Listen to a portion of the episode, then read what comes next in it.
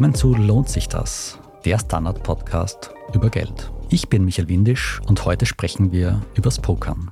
Für die einen ist Poker ein Sport, mit dem man gutes Geld verdienen kann, für die anderen ein Glücksspiel, bei dem fast alle verlieren. Aber was braucht es, um vom Kartenspielen leben zu können und welches Risiko muss man dafür nehmen? Das klären wir heute mit Matthias Eibinger.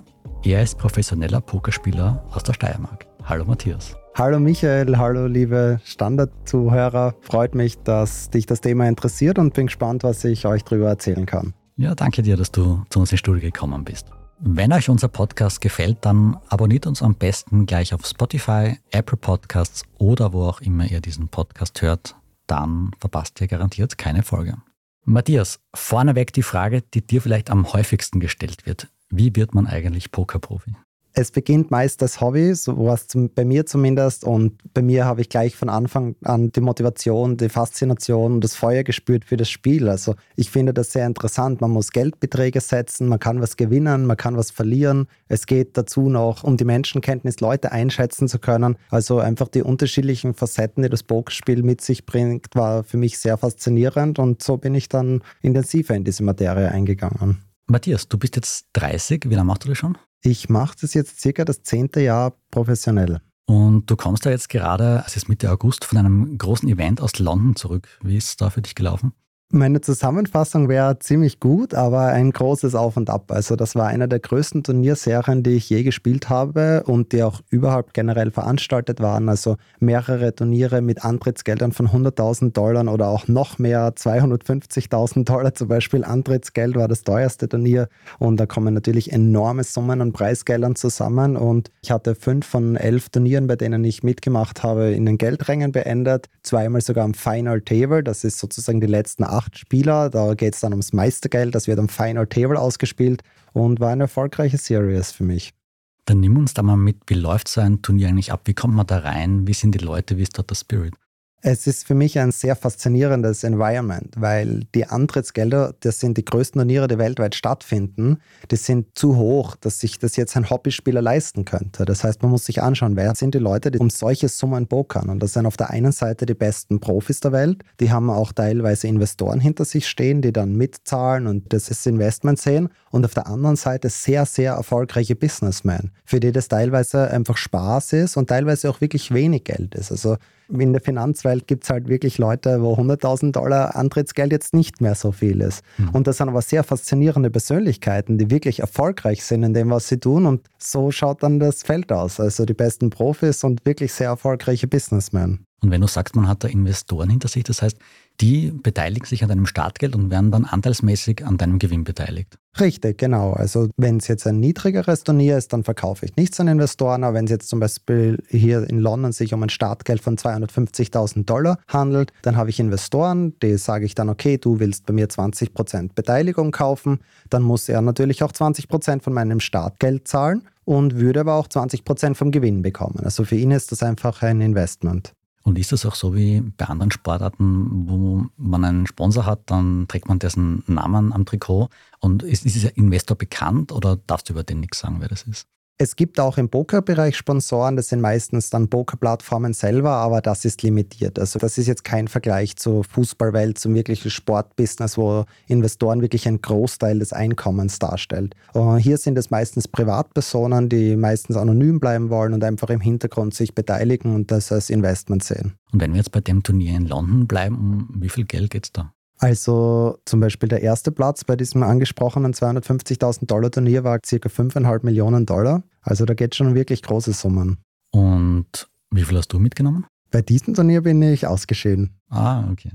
Das heißt, da hast du nichts, nur dein Startgeld bezahlt. Genau, bei diesem Turnier habe ich mein Startgeld bezahlt und ist einfach nicht wirklich in meinem Favor gelaufen, sage ich jetzt auf Englisch. Also es ist halt so, aber ich bin es ja auch schon gewohnt und es waren ja viele Turniere dort und wie gesagt, ich war ja bei anderen Turnieren dann sehr erfolgreich, zum Beispiel das Turnier, was ich gestern noch beendet habe oder ich glaube vorgestern, da bin ich Dritter worden für ca. 700.000 Dollar. Das bedeutet, dass dann diese Series in London für mich relativ gut abgeschlossen wurde und bin ziemlich happy darüber. Falls sich unsere Zuhörerinnen jetzt denken, Kartenspielen kann eigentlich gar nicht so schwer sein. Erklär uns einmal, welche Skills brauchst du, um ein wirklich guter Pokerspieler zu werden? Ich finde, Die Skills, die zu einem erfolgreichen Pokerspieler führen, sind relativ vielseitig. Auf der einen Seite muss man sehr diszipliniert sein. Man muss viel studien, also es gibt auch eine Spieltheorie dahinter. Wann macht es Sinn zu bluffen, wann eher nicht? Soll man viel setzen, soll man wenig setzen? Es ist auch viel Risikobereitschaft, Bankroll-Management ist wichtig und natürlich auch, man sitzt gegenüber von anderen Menschen, die Menschenkenntnis, würde ich sagen beziehungsweise Pokerface. Und hier geht es jetzt gar nicht darum, oh, blinzelst du oder so. Ich finde, das wird im Fernsehen vielleicht etwas zu gehypt, dieses Pokerface. Mir geht es einfach nur darum, dass du deine Nervosität und so unter Kontrolle hast. Wenn du zum Beispiel ein schwaches Blatt hast und jetzt einen Bluff machen willst, und jetzt sehe ich aber, dass deine Atmung steigt, dass du vielleicht ein bisschen zum Schwitzen beginnst, deine Pulsader am Hals stärker schlagt und solche Sachen. Für mich ist das Gesamtbild sozusagen dein Pokerface. Was ist dein Auftreten am Tisch? Und wie trainierst du das alles? Ich würde sagen Routine. Ich kenne sehr viele Pokerspieler, die meditieren tatsächlich, um ihren Puls zum Beispiel unter Kontrolle zu halten. Ich persönlich mache das nicht und durch die Routine kommt das. Also dein Training ist eigentlich das Spiel. Genau. Mhm. Kannst du sagen, wie viele Stunden spielst du in der Woche circa? Ich arbeite tatsächlich sehr, sehr viel. Also unter 60 Stunden beende ich kaum eine Woche, aber das ist jetzt nicht reine Spielzeit, sondern ich bereite mich auf solche großen Turniere auch wirklich intensiv vor. Und ich mache dann tagtäglich mehrere Stunden Theorie. Ich mache gerne den Vergleich mit Schach. Vor circa 20 Jahren kam ein Schachcomputer heraus, die begannen damals die besten Schachspieler zu besiegen. Heutzutage kann deine Handy-App, die Schach-App, die du am Handy hast, die Weltmeister schlagen. Der Weltmeister hat einfach keine Chance mehr. Und ich würde sagen, beim Pokern ist es so, wie es beim Schach vor 20 Jahren war. Also es gibt jetzt Programme, die sind sehr aufwendig, müssen auf großen Servern laufen, die können Spielsituationen einfach schon besser lösen wie Menschen. Und ich arbeite sehr viel mit diesen Programmen und will halt dann auch mein Game wirklich strategisch gut aufbauen. Mhm. Du arbeitest da am Computer. Spielst du auch online direkt? Definitiv ja. Also ich finde, es gibt die zwei Seiten. Einerseits, man muss vielleicht ein bisschen Theorie machen und da auch spieltheoretisch ein gutes Verständnis entwickeln, aber man braucht auf jeden Fall die Erfahrung. Man muss auch online spielen und das einfach anwenden auf den Tischen gegen echte Gegner und schauen, was funktioniert, was funktioniert nicht und ein gutes Gefühl für die Sachen kriegen. Aber wie funktioniert das dann online mit der Psychologie? Man sitzt den Menschen ja dann nicht gegenüber. Tatsächlich, ich finde, das ist ein sehr spannendes Element, was leider wegfällt, aber da geht es dann sehr viel um die Beobachtung. Also ich kann ja trotzdem beobachten, ob der Spieler Michael Windisch jede zweite Hand zum Beispiel Geld setzt oder oft setzt und viel setzt oder ob er ein sehr vorsichtiger Spieler ist, der meistens ganz wenig setzt und wenn du dann plötzlich aber sehr viel setzt, dann ist das für mich natürlich ein Alarmsignal. Oh, jetzt wirst du wahrscheinlich als vorsichtiger Spieler eine starke Hand haben, wenn du plötzlich aus dem Nichts viel setzen wirst. Und das heißt, da geht es sehr viel um Beobachtung, wie ich dich so einschätze. Mhm, mhm. Ein Spiel wie Poker lebt natürlich vom Risiko. Man muss bluffen können. Aber wie zum Beispiel an der Börse braucht es auch gutes Risikomanagement. Wie schaut das bei dir aus? Risikobereitschaft bedeutet für mich, dass man einfach einen guten Überblick über sein eigenes Kapital, über das Bankroll-Management hat. Wenn ich zum Beispiel ein Kapital von 10.000 Dollar habe, macht das natürlich keinen Sinn, wenn ich mich in ein 1.000-Dollar-Turnier einkaufe, weil da würde ich viel zu viel Risiko eingehen. Also ich muss immer schauen, was habe ich vorhanden, was bin ich bereit zu verlieren, was kann ich mir auch wirklich leisten. Es darf ja nicht wehtun und es darf mich nicht irgendwie einschneiden und berühren. Und das ist natürlich sehr wichtig. Also man muss immer wissen und für seine Verhältnisse auch agieren. Und hast du auch die Investoren im Hinterkopf, wenn du spielst, dass du denkst, die erwarten von dir jetzt, dass du für sie Geld verdienst? Interessanterweise verspüre ich hier überhaupt keinen Druck. Also wie ich vorhin erwähnt habe, ich studiere wirklich sehr, sehr, sehr viel Theorie und das wissen meine Investoren auch. Und die kaufen wirklich gerne bei mir und ich könnte viel mehr Anteile verkaufen, wie ich überhaupt zur Verfügung habe. Und dadurch, dass ich eben in dieser glücklichen Situation bin, verspüre ich wirklich keinen Druck. Und wenn ich einfach ausscheide und wenn was in die Hose gegangen ist, dann sage ich einfach klipp und klar, nein, ich denke, das war ein guter Zug, muss ja auch nicht immer funktionieren und das ist einfach so. Und die sind das auch gewohnt. Ich habe ja auch schon viel Profit für diese erzielt. Also die sind im Großen und Ganzen sehr happy mit der Situation. Wie du sagst, manchmal verliert man eben, manchmal auch mehr. Kannst du dich an ein Event erinnern, das für dich so richtig in die Hose gegangen ist? Ja, tatsächlich, das war das größte Turnier, was weltweit jeweils stattgefunden hat. Ich glaube, wenn ich mich recht erinnere, war das im Jahr 2020 in London. Da war das Eintrittsgeld eine Million Pfund. Das war ein sehr spezielles Turnier, weil da hat der Veranstalter festgelegt, okay, bei diesem Turnier wird es genau eine Aufteilung von 50% Profis und 50% Businessmen geben. Jeder Businessman, der sich anmeldet, darf einen Profi auswählen, der mitspielen darf. Und dadurch hat es sehr viele VIPs interessiert, weil du musst denken, ein reicher Businessman zum Beispiel, der hat jetzt auch nicht immer Lust, gegen zehn beste Profis der Welt zu spielen. Aber wenn er weiß, okay, in diesem Turnier ist wirklich 50 Prozent des ganzen Teilnehmerfelds Businessman, dann hat er auch wirklich eine reale Chance.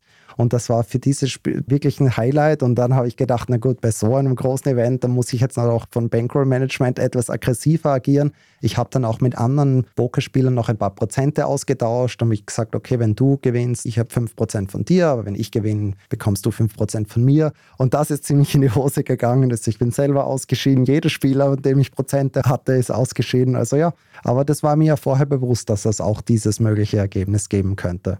Du brauchst dann also kein extra mentales Training, um wieder aus dieser Niederlage, aus diesem Tief herauszukommen. Jein, also ich würde dich jetzt anlügen, wenn ich sagen würde, ich bin danach normal und glücklich. Also für mich gehört das irgendwie schon dazu. Wenn ich dann ausscheide, dann bin ich einfach mal krantig den restlichen Abend. Mhm. Aber was für mich immer wichtig ist, wenn ich mich dann ausschlafe, ich muss am nächsten Tag einfach glücklich in den Tag starten können. Wenn das nicht der Fall ist, dann würde ich, glaube ich, beim Bankroll Management was falsch machen, wenn es mich so belasten würde. Poker ist also ein Investment, das von Training und Risikomanagement lebt. Nach einer kurzen Pause schauen wir uns noch an, welche Rolle unter anderem das Thema Spielsucht beim Pokern spielt und wie man damit umgehen kann. Bis gleich.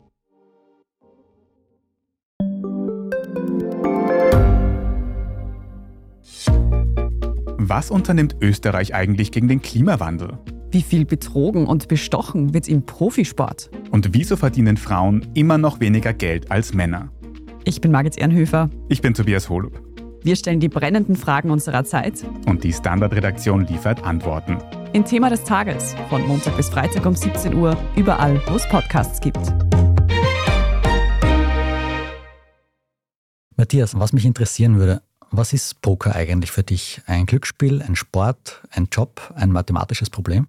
Es ist eine interessante Mischung von allem. Ich will dir am besten ein Beispiel geben. Wenn ich mich morgen bei einem Turnier anmelde, ist das wirklich Großteil Glück. Ich könnte dir jetzt nie sagen, oh, ich werde morgen gewinnen. Ich könnte genauso gut ausscheiden. Und in Wirklichkeit sind jetzt nur für ein einzelnes Turnier morgen meine Chancen gar nicht so enorm größer wie deine als Hobbyspieler. Allerdings musst du denken, langfristig, wenn ich das jetzt jeden Tag mache, jeden Tag ein Turnier spiele und immer konstant bessere Entscheidungen treffe wie du, dann werde ich im Normalfall im Jahresende einfach gut aussteigen. Das heißt, kurzfristig ist für mich ein Glücksspiel, Glück eine große Rolle, langfristig setzt sich dann das Können durch und die smarten Entscheidungen. Das erinnert mich sehr an Börsentrader, die auch sagen, ja, manchmal gewinne ich, manchmal verliere ich, muss nur über einem Schnitt bleiben und muss nur einmal mehr gewinnen als verlieren. Würdest du sagen, wären Pokerspiele gute Börsentrader? Auf jeden Fall. Und da habe ich auch eine sehr lustige Story. Also ich will jetzt den Namen nicht nennen, aber vor einigen Turnieren war auch ein sehr erfolgreicher VIP in der Businesswelt dabei und er hat sogar am Pokertisch erwähnt, wenn einer von uns mal aufhören will, also das hat er zu uns besten Profis sozusagen gesagt, wenn er aufhören will, wir können gern bei ihm starten, weil er denkt, wir hätten die beste Ausbildung dafür durch das Pokern für die Finanzwelt. Genau diese Sachen, Risikobereitschaft, wir sind es gewohnt, Swings zu haben, dass man auch mal verlieren kann, aber wichtig halt ist immer fokussiert fokussiert bleiben auf den guten Entscheidungen. Und ja, ich denke, da gibt es auf jeden Fall Zusammenhänge. Anders als in vielen anderen Berufen sind die Summen, die du mit Preisgeldern verdienst, sehr transparent. Da habe ich zum Beispiel gelesen, dass du derzeit bei über 13 Millionen Euro Preisgeldern stehst. Ist dir das unangenehm, dass jeder weiß, wie viel du da einnimmst? Es ist mir nicht wirklich unangenehm, aber ich will immer dazu anmerken, dass das nicht eins zu eins meinen Gewinn widerspiegelt. Also wie du schon anmerkst, 13 Millionen Preisgeldern, ja, das ist richtig, aber man muss ja auch die Antrittsgelder berücksichtigen. Also jetzt in London zum Beispiel hatte ich wirklich sehr viele Antrittsgelder. Ich habe ein Turnier gespielt um 60.000 Dollar, ein Turnier um 50.000 Dollar, ein Turnier um 130.000 Dollar, ein Turnier um 200.000 Dollar und das sind natürlich auch Summen, die sich da summieren. Und ja, ich bin da schon im Plus ausgestiegen und ich habe ja auch viel Preisgeld Preisgelder dort gewonnen. Nur weil das heißt 13 Millionen Preisgelder, dann spielt das nicht 13 Millionen Dollar Gewinn wieder. Also wir reden immer von Umsatz und nicht von Gewinn. Richtig. Ja. Du bist ja auch Unternehmer, bietest mit mehreren Partnern über eine Online-Plattform Coachings im Pokern an. Jetzt ganz provokant gefragt, warum hast du das eigentlich nötig und warum konzentrierst du dich nicht einfach aufs Spielen und Geld gewinnen? Ich muss dir ehrlich sagen, jetzt nur vom finanziellen Aspekt macht das nicht so viel Sinn für mich, aber mir macht es einfach Freude. Also da ich selber so viel Study und Wissen aufgesaugt habe in den letzten zehn Jahren, macht es mir auch wirklich Spaß, einiges davon weiterzugeben. Und unsere Members sind in allen möglichen Könnensstufen. Also wir haben Hobbyspieler, die kaum pokern, aber einfach das Themengebiet trotzdem interessiert. Wir haben Spieler, ich würde mal sagen, fortgeschritten, die einfach wöchentlich ihre Pokerabende haben mit Freunden. Hin und wieder fahren sie auch auf irgendeine Turnierreise, in Barcelona zum Beispiel. Und natürlich haben wir auch wirkliche Pokerprofis. Und wir wollen einfach in allen Gebieten einfach Material anbieten, was sie sich anschauen können, strategische Elemente oder wo ich zum Beispiel einen großen Final Table wie jetzt in London dann reviewe und meine Gedanken teile, warum habe ich Züge gemacht. Ja, und das macht mir eigentlich Spaß, muss ich ehrlich sagen. Jetzt gibt es erfolgreiche Pokerspieler wie dich, die viel Geld verdienen. Da gibt es vermutlich viele, die mal gewinnen, mal verlieren und am Ende bleiben die übrig, die sehr viel Geld verlieren, weil sie in eine Spielsucht abgleiten. Wie geht die Pokerszene mit dem Thema Spielsucht eigentlich um? Mir ist bewusst, dass Pokern oft mit Spielsucht in Verbindung gebracht wird, aber ich muss dir ehrlich sagen, ich verstehe den Zusammenhang nicht wirklich. Du musst so denken, beim Pokern geht es mir die ganze Zeit darum, gewinnbringende Entscheidungen zu treffen. Ich setze Geld ein, um etwas zu gewinnen. Und für mich ist das total konträr zu jetzt Spielsucht im Casino Blackjack. Wenn ich im Blackjack spiele und 100 Dollar setze, dann weiß ich, aha, ich verliere aber im Schnitt 2%. Und wenn ich 100 Dollar setze, bekomme ich nur 98 Dollar zurück. Das heißt, mir ist ja bewusst, dass das eine verlustbringende Wette ist. Und deswegen könnte ich mir überhaupt nie vorstellen, dass ich jetzt ins Casino gehen würde und Blackjack oder Roulette spiele. Also das würde mich überhaupt nicht reizen. Ich weiß ja schon, dass das verlustbringende Wetten sind. Also ich tue mir wirklich schwer, als Pokerspieler diese Spielsucht nachzuvollziehen. Wenn du jetzt schon das Casino ansprichst, viele haben vielleicht die Vorstellung, Pokerspieler sind Leute, die ins Casino gehen, schnell ein paar hunderttausend Dollar verdienen und dann alles in einer Nacht wieder verprassen. Willst du uns ein bisschen verraten, wie du dein Geld anlegst? Ich muss da ehrlich sagen, ich lebe da ganz bescheiden. Ich habe keine großartigen Investments, keine großartigen Ausgaben. Ich mache einfach mein Ding. Mir macht es derweil Spaß. Für mich ist das sportliche Element auch sehr wichtig, mich einfach mit den Besten zu messen. Natürlich, dass ich damit Geld verdiene, ist auch ein wichtiger Aspekt, aber das ist eher mehr so die Bestätigung, dass der Weg, den ich gehe, dass der richtig ist. Und ich habe mir immer vorgenommen, bis 30 bin ich all in im Pokern. Also gehe ich wirklich Vollgas. Jetzt bin ich aber schon 30. Ähm, jetzt hat sich derweil noch nicht so viel verändert, muss ich ehrlich sagen sagen. Also ich werde mir dann schauen, wie die nächsten Jahre ausschauen. Ja, jetzt hast du schon meine nächste Frage vorweggenommen. Ich wollte sagen, du bist jetzt 30. Weißt du schon, wie lange du das noch machen wirst? Tatsächlich nicht. Also was ich schon weiß, ich will derweil noch in dem Business bleiben. Ich habe nach wie vor das Feuer dafür. Ich habe nach wie vor große Freude, das auszuüben. Aber ich überlege schon, das vielleicht irgendwie in der Intensität etwas zurückzufahren. Aber dann auf der anderen Seite will ich mich ja trotzdem noch in den größten Turnieren der Welt mit den besten Pokerspielern der Welt messen können. Und dann ist das auch fraglich. Funktioniert das auf der einen Seite weniger tun, aber trotzdem dann noch auf dem höchsten Level zu bleiben? Also da mache ich mir gerade ein paar Gedanken darüber. Und was kommt danach? Könntest du dir zum Beispiel vorstellen, dieses Angebot des Businessman anzunehmen und als Trader zu arbeiten an der Börse? Möglich. Also ich habe einige Freunde und ich kenne auch einige Pokerspieler, Ex-Pokerspieler, dann wie der Bitcoin-Boom war, wie der Krypto-Boom war, die eben in genau diesen Bereich gewechselt sind. Die hatten durch das Pokern schon etwas Kapital, haben dann in Bitcoin investiert und sind jetzt teilweise professionelle Trader. Ich würde aber sagen, die Wahrscheinlichkeit ist jetzt nicht zu hoch, aber es ist eine Möglichkeit. Matthias, wir sind schon fast am Ende angelangt. Abschließend noch eine Frage. Was sind deine drei wichtigsten Tipps, damit man beim Poker erfolgreich unterwegs ist? Mein Tipp Nummer eins ist, den Spaß an der Sache zu haben. Also Spaß am Pokern ist, finde ich, das Wichtigste. Es ist auch der größte Faktor, warum man motiviert ist, dabei zu bleiben, besser zu werden. Der zweite Faktor ist Bankroll Management. Ich finde, es ist sehr wichtig, dass man sich bewusst ist, was man verlieren könnte, was man bereit ist zu verlieren, dass man danach noch immer gut schlafen kann und wie wir vorhin schon über Spielsucht geredet haben, dass es auf keinen Fall in dem Bereich abdriftet, dass man irgendwelche Summen setzt, die für einen persönlich eigentlich viel zu viel sind sind. Das könnte man dann schon als Spielsucht bezeichnen, dass man zu viel setzt, dann noch mehr setzt und probiert, das vielleicht zurückzugewinnen. Also das will man auf jeden Fall vermeiden. Matthias, vielen Dank für diese Insights in die Welt des Pokerns. Gerne. Vielen Dank für deine Einladung. Vielen Dank euch fürs Zuhören. Ich hoffe, auch unsere heutige Folge hat euch gefallen. Wenn ihr jemanden kennt, der sich für das Thema Pokern interessiert, dann empfehlt diese Folge gleich weiter oder am besten gleich den ganzen Podcast. Gebt uns auch gerne eine gute Bewertung auf Spotify, Apple Podcasts oder wo auch immer ihr Podcasts hört. Feedback und Fragen schickt ihr uns am besten an podcast.derstandard.at. Ich bin Michael Windisch, ciao und bis zum nächsten Mal.